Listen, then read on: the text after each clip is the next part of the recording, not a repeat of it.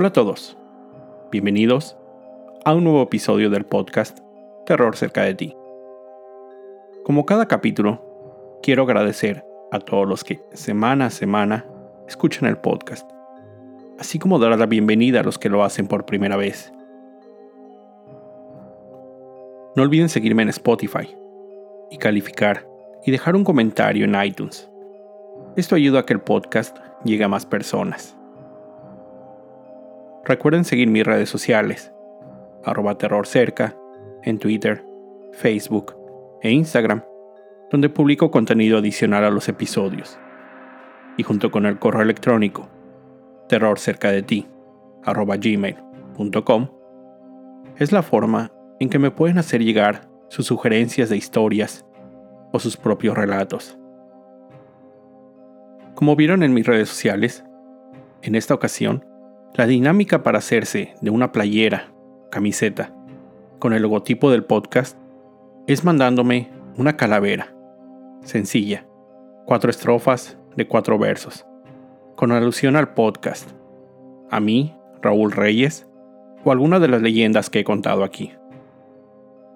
Envíenme sus calaveras originales y seleccionaré algunas para ser incluidas en el podcast y recibirán el regalo. Esta semana les voy a contar una historia que fue muy famosa en los medios nacionales de Estados Unidos hace dos años, en el 2018. Contó con mucha cobertura, así como inspiró documentales y películas. La familia Watts vivía en Frederick, Colorado. Estaba conformada por Chris, su esposa Shannon y sus dos pequeñas hijas, Belle Marie, de 4 años, y Celeste, de 3 años, llamada por todos Sisi. Chris trabajaba para una empresa petrolera y Shannon como vendedora de la empresa multinivel Level.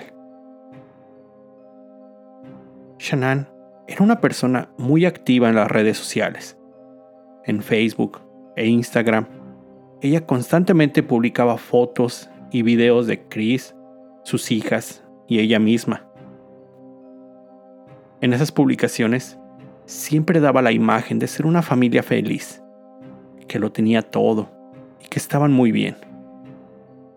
En un video, la misma Shannon habla de que en el 2010 ella recibió una solicitud de amistad en Facebook de Chris, sin esperar mucho, y dos años después se encontraba casada y viviendo con él.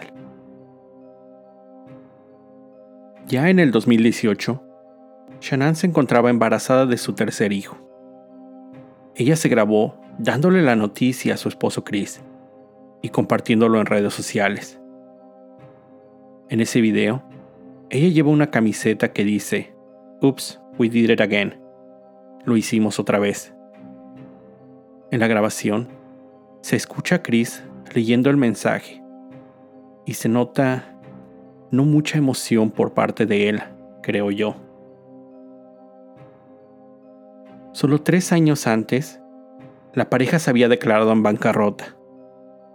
Él, según lo que se sabe de la pareja, no golpeaba ni agredía verbalmente a su esposa. Simplemente se mostraba distante, frío con ella. En un mensaje que Shannon envió a una amiga, dijo que estaba triste y temerosa de tener un tercer hijo con una persona que no mostraba interés hacia ella. Chris ni siquiera la acompañaba a sus citas de ultrasonidos. A finales de junio del 2018, Shannon llevó a sus dos hijas a North Carolina, estado de donde ella era originaria, a visitar a sus padres. Ellas pasarían ahí seis semanas en ese lugar, y Chris las alcanzaría después, solo en la última semana. En ese viaje, ella le contó un poco a su madre lo que sentía y lo que estaba viviendo con su esposo. Chris, mientras se quedó solo en Colorado. De acuerdo a la propia Shannon, estaba viviendo la vida de soltero. En mensajes que intercambiaron durante ese viaje, ella le decía a Chris que no se sentía con ganas de decir un te quiero o te extraño por mensaje, sabiendo que el sentimiento no era mutuo, que ni siquiera contestaba sus mensajes. Cuando terminó el viaje de North Carolina, a principios de agosto, Shannon mandó un mensaje a una amiga diciendo que Chris estaba aterrado del tercer bebé, que estaba contento solo con las dos pequeñas, añadiendo que lo veía cambiado, que no lo reconocía. En otras conversaciones, una amiga le comentó si no sospechaba que Chris le estaba siendo infiel. Pero Shannon le confirmó que, cuando ella lo confrontó, él negó las acusaciones. Shannon viajó a Arizona por cuestiones de negocio, del 10 al 12 de agosto. Ella realizó ese viaje sola, dejando a sus hijas bajo el cuidado de Chris. Como ella ya tenía algunas sospechas sobre una posible infidelidad, mantenía el control de las cuentas de banco, por lo que detectó un cargo de más de 60 dólares la noche del sábado en un restaurante. Cuando Shannon le preguntó a Chris sobre el cargo, él dijo que había contratado a una niñera para cuidar a las niñas, mientras él había asistido a un juego de básquetbol con amigos y después había ido a cenar con ellos. El lunes 13 de agosto del 2018, Shannon regresó de su viaje de negocios. Una amiga, Nicole, la había dejado en su casa a la 1.45 de la mañana, después de regresar del aeropuerto. Esa mañana, Chris inició su día como cualquier otro. Desayunó y se fue a trabajar poco antes de las 6 de la mañana. Pero, ya que él no había estado muy al tanto del embarazo de Shannon, no sabía que ella tenía una cita programada con su médico esa mañana. Cuando ella no se presentó, las alarmas comenzaron a sonar con las amigas de Shannon. Nicole, quien la había llevado del aeropuerto, supo que ella no había llegado a su cita con el médico. No contestó ninguno de sus mensajes ni llamadas. Y lo que más preocupación le causó es que había faltado a una importante junta de negocios que tenían programada esa misma mañana. Por todo esto, poco después del mediodía, decidió ir a su casa. Tocó el timbre, golpeó la puerta, pero no hubo ninguna respuesta. Pero lo que más le preocupó fue que no escuchó nada. Cosa rara, teniendo a dos hijas pequeñas.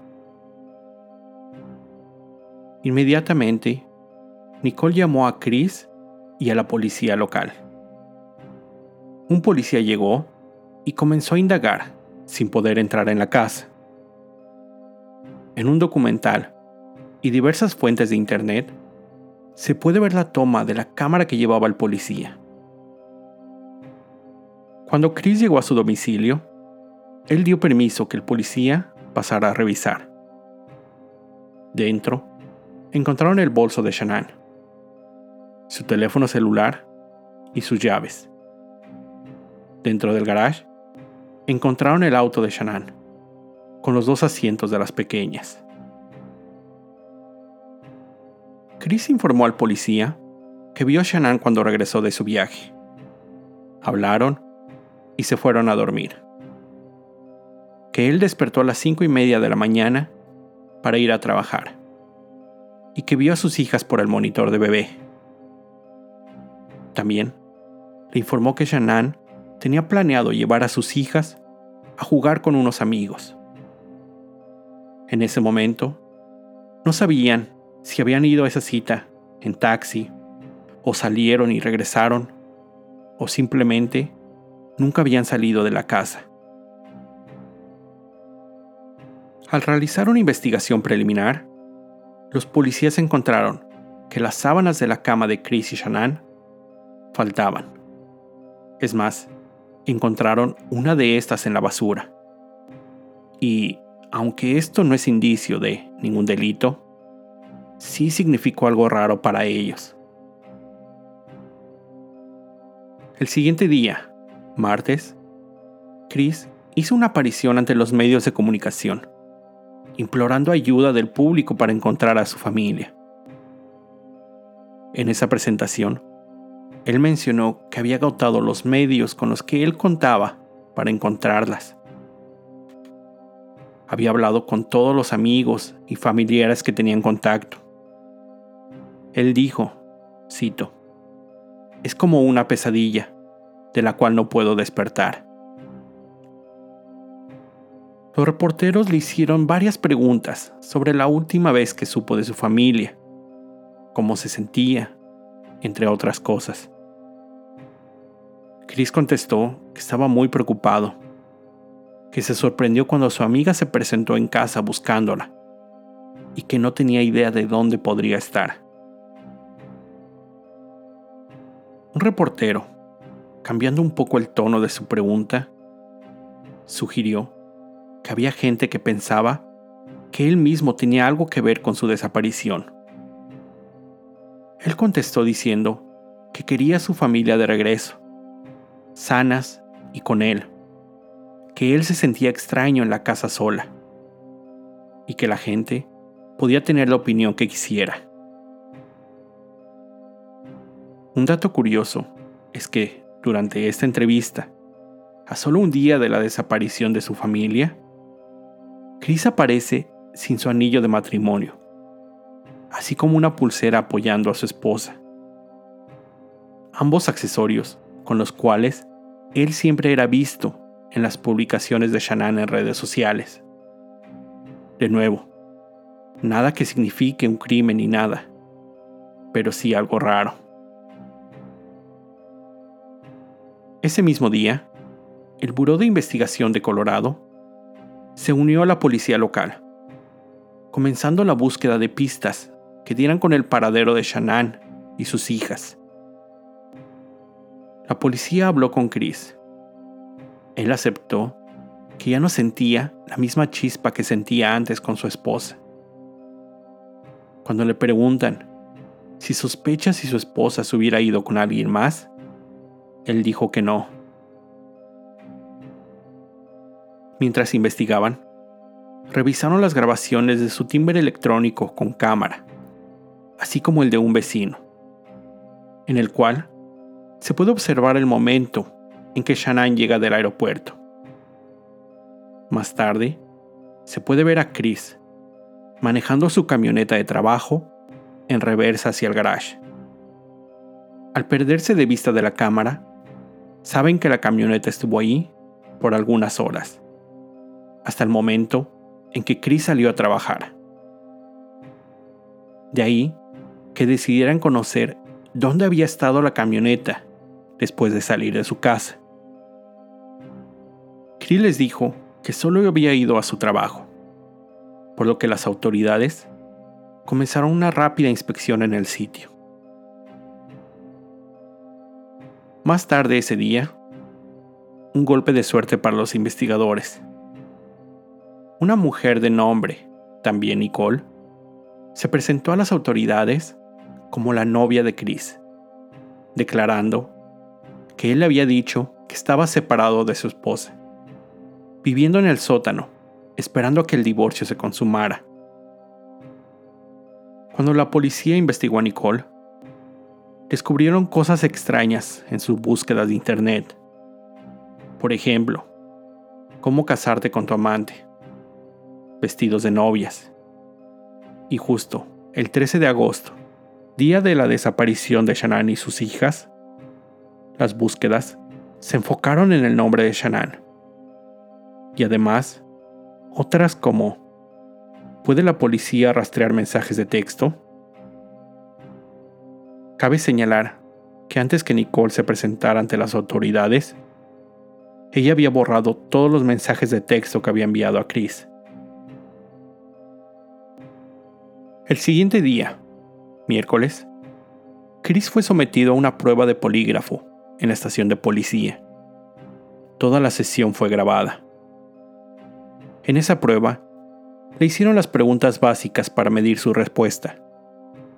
Cosas como si su nombre era Christopher, entre otras. Después, le preguntaron si él sabía dónde estaba su esposa y sus hijas, si él tenía algo que ver con su desaparición. A todas, él respondió que no.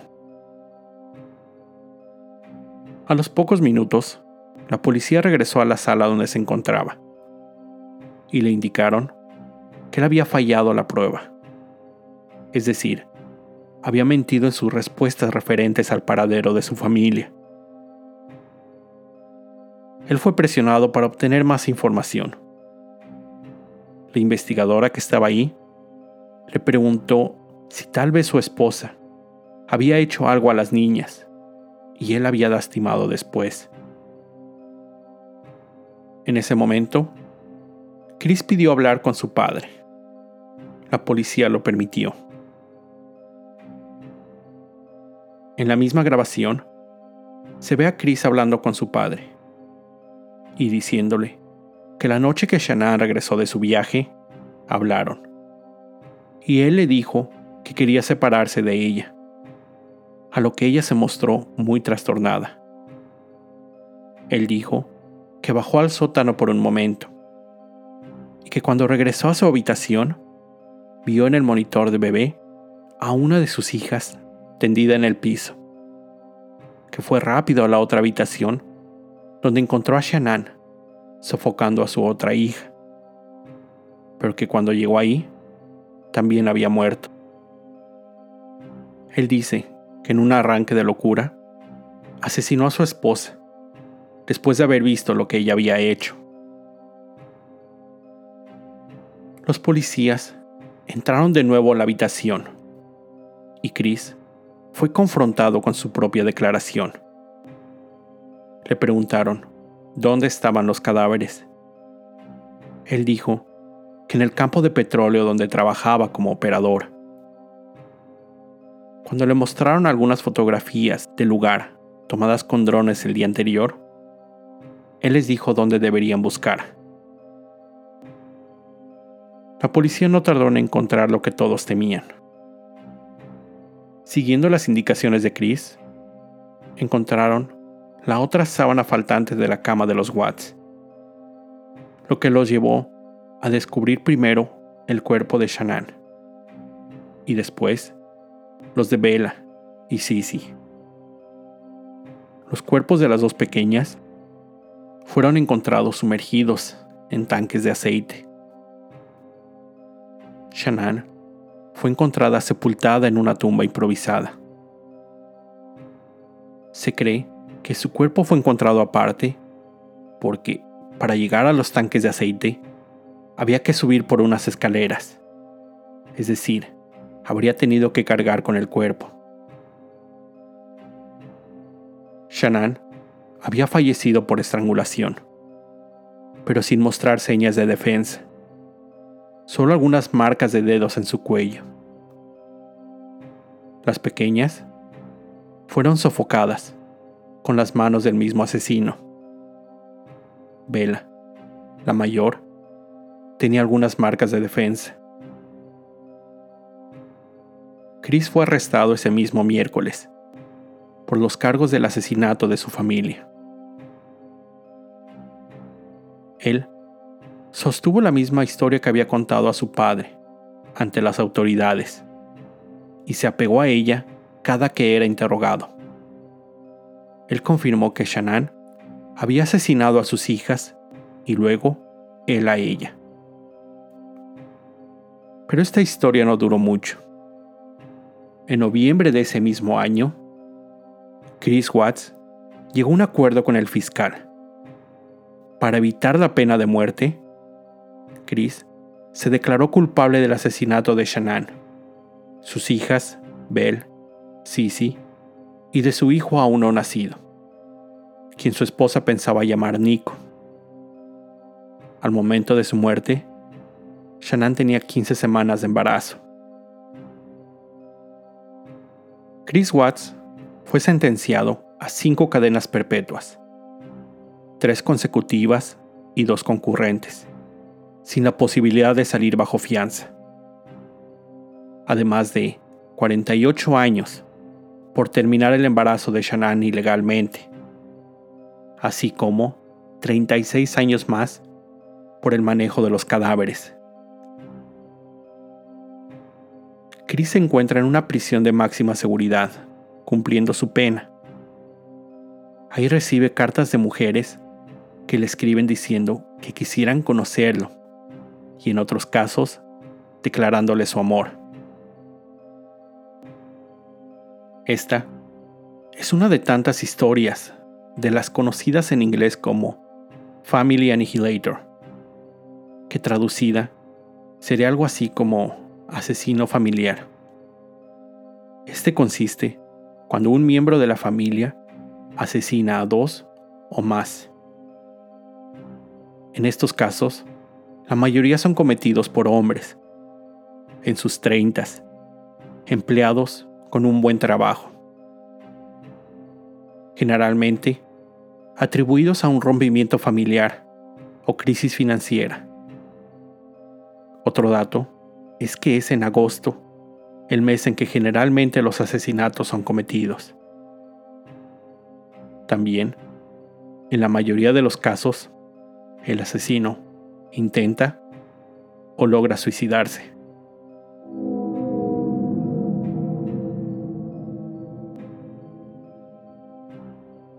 Antes de terminar el episodio, quiero contarles sobre el libro Simpatía por el Diablo, de Francisco Gerardo Hagenbeck.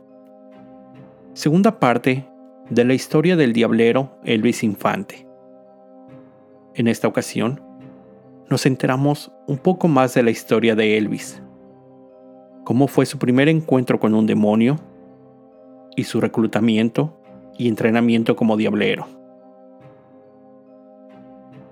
Asimismo, nos encontramos con nuevos personajes que junto con Elvis han encontrado una droga que hará que las fuerzas de los tres mundos, terrenal, infernal y celestial, luchen por tener el control. En compañía de personajes que también conocimos en la primera parte, El Diablo me obligó, acompañan al Diablero en su viaje a Tijuana, mientras todos están en busca de la droga y tras de él. Simpatía por el Diablo. Una obra de Ediciones B, parte de Penguin Random House, en este 2020. Si leyeron la primera parte, no pueden perderse esta continuación. Es una novela que se lee muy rápido, cargada de acción, y junto con todos los seres oscuros y de luz que habitan en su universo, los mantiene de principio a fin con los pelos de punta. Les recomiendo lean esta obra, y si no leyeron la primera parte, tienen que hacerlo primero. Además, para los que han leído a Bernardo Esquinca, se llevarán una grata sorpresa al encontrarse con un personaje muy querido. Con esto llego al final de este episodio. Como siempre, te recuerdo estar alerta de todo lo que pasa a tu alrededor, ya que el terror está donde menos te lo esperas. El terror está cerca de ti. Cuando el miedo se convierte en terror, hay una historia que contar.